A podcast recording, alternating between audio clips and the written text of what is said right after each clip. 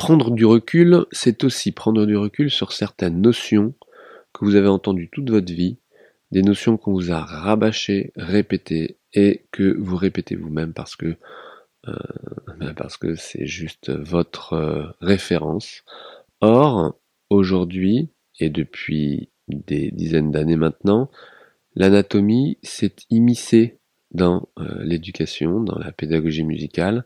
Alors évidemment très très très lentement, mais sûrement.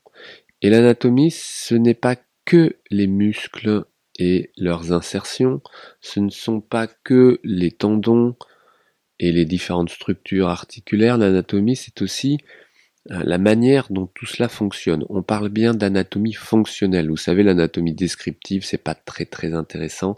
Vous prenez une page de papier, vous faites euh, de la 2D, de la deux dimensions, et puis vous avez euh, des noms, des insertions, des muscles, mais vous avez la 3D, évidemment la 3D, pas uniquement des logiciels 3D d'anatomie, mais juste l'anatomie en 3D, c'est-à-dire l'anatomie fonctionnelle.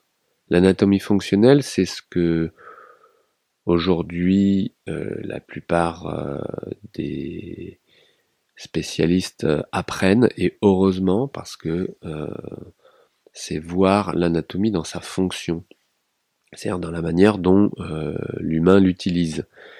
Alors cette anatomie fonctionnelle, elle est liée directement à ce que l'on appelle la biomécanique, c'est-à-dire l'analyse de la mécanique humaine, c'est-à-dire de quelle manière les forces euh, sont utilisées, les forces musculaires entre autres sont utilisées par rapport à euh, la structure osseuse, par rapport au, déplacement, par rapport à une gestuelle, par rapport voilà, à la biomécanique, quelque chose de fondamental et de passionnant.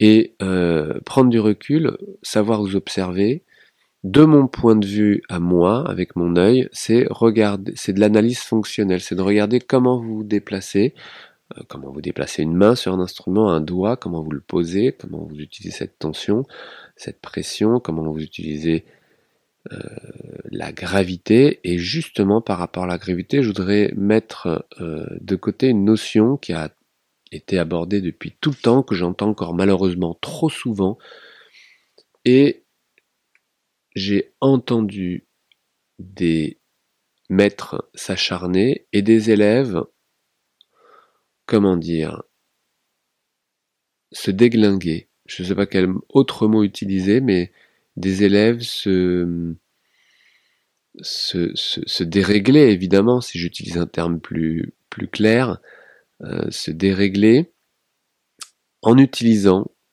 ce que les musiciens appellent, alors j'ose pas dire que toi tu parles encore de ça, mais euh, le poids, vous savez, le poids du bras, le poids du doigt. Alors plus communément, c'est le bras que l'on souhaite utiliser euh, dans cette notion, le poids du bras. Si je reviens à des notions plus euh, mécaniques, le poids, c'est la masse fois la gravité. ok P égale mg, le poids c'est la masse fois la gravité.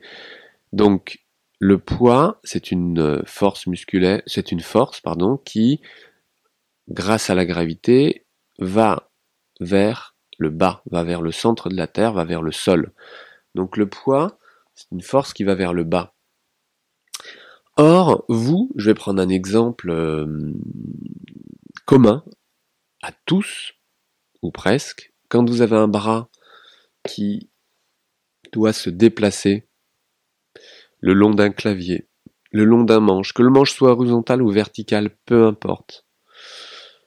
Quand vous avez un doigt qui doit tomber, si je dis tomber, je vais bien faire à cette notion de gravité. En tous les cas, qui doit s'appuyer sur une touche, une corde, une clé, peu importe, et ça marche pour tout le monde. À partir du moment où vous avez en tête cette notion de poids du doigt ou de poids du bras, il va falloir vraiment revoir sérieusement parce que, écoutez bien, quand vous déplacez, je prends un bras par exemple à l'horizontale ou une main au-dessus d'un instrument. Les forces utilisées sont multiples. Il y a évidemment cette force du poids, mais la principale chose que vous devez faire pour maîtriser votre geste, qu'il s'agisse d'un doigt ou d'un bras, c'est exactement mêmes, la même réflexion, ce sont des forces que vous devez utiliser, des forces musculaires qui vous déplacent une main de manière par exemple horizontale au-dessus d'un clavier, droite-gauche par exemple, avant-arrière pour rentrer plus ou moins dans le clavier par exemple.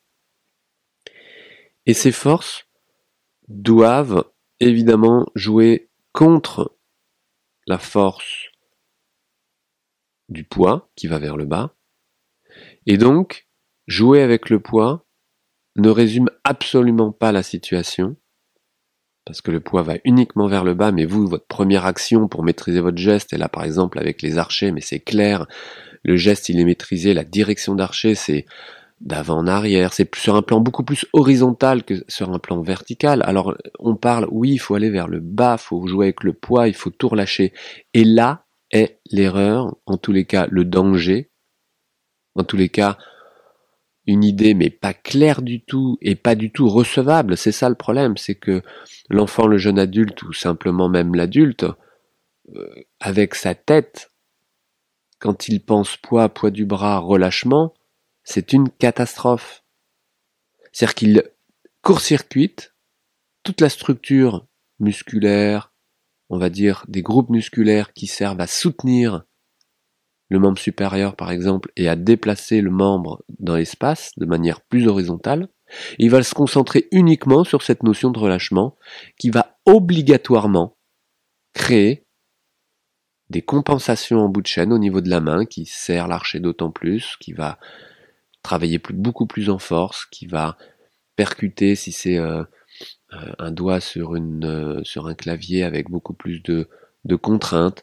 Donc le poids du bras, cette notion est complètement déformée par rapport à des notions biomécaniques que vous utilisez. Donc même vous, professionnels qui avez une parfaite justesse, par exemple, sans aucune problématique, aucune douleur, aucune contrainte, aucune tension, et que vous êtes ravi, de, de, la manière dont vous utilisez votre bras, par exemple, eh bien, arrêtez de parler de poids du bras, ou alors changez ou intégrez-le dans un concept complètement différent qu'on pourrait définir évidemment avec plus de précision, mais je crois que le plus simple, c'est d'arrêter de parler de cette erreur euh, de langage.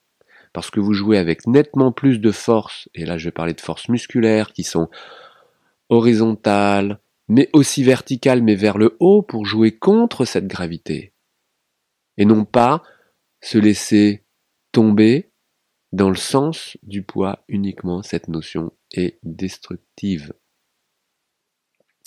Voilà, j'espère que le message est clair. Donc la proposition d'aujourd'hui, ça va être de jouer avec cette gravité en vous grandissant, en allant contre, c'est-à-dire vers le haut, en vous rendant compte qu'un bras, il faut le porter contre la gravité, ou en direction opposée de la gravité, et de bien prendre conscience que tous les déplacements sont aussi horizontaux, ou alors pas purement horizontaux, hein, obliques évidemment, et vous avez c'est multidirectionnel en fait, mais de ne pas prendre en compte que la gravité, que le poids qui est la masse fois la gravité, et de vous amuser simplement à percevoir que le poids seul ne suffit pas. Voilà, j'espère que c'est assez concret. En tous les cas, ça doit changer quelque chose dans votre tête. Cette prise de conscience doit changer quelque chose du coup dans vos perceptions et du coup dans vos actions. Amusez-vous avec ça. On se retrouve demain. Amusez-vous, amusez-vous. Abonnez-vous à la chaîne YouTube. On se retrouve euh, tous les jours pour euh, des données supplémentaires. Abonnez-vous et on se retrouve demain. Je vous souhaite une très belle journée. À demain. Ciao.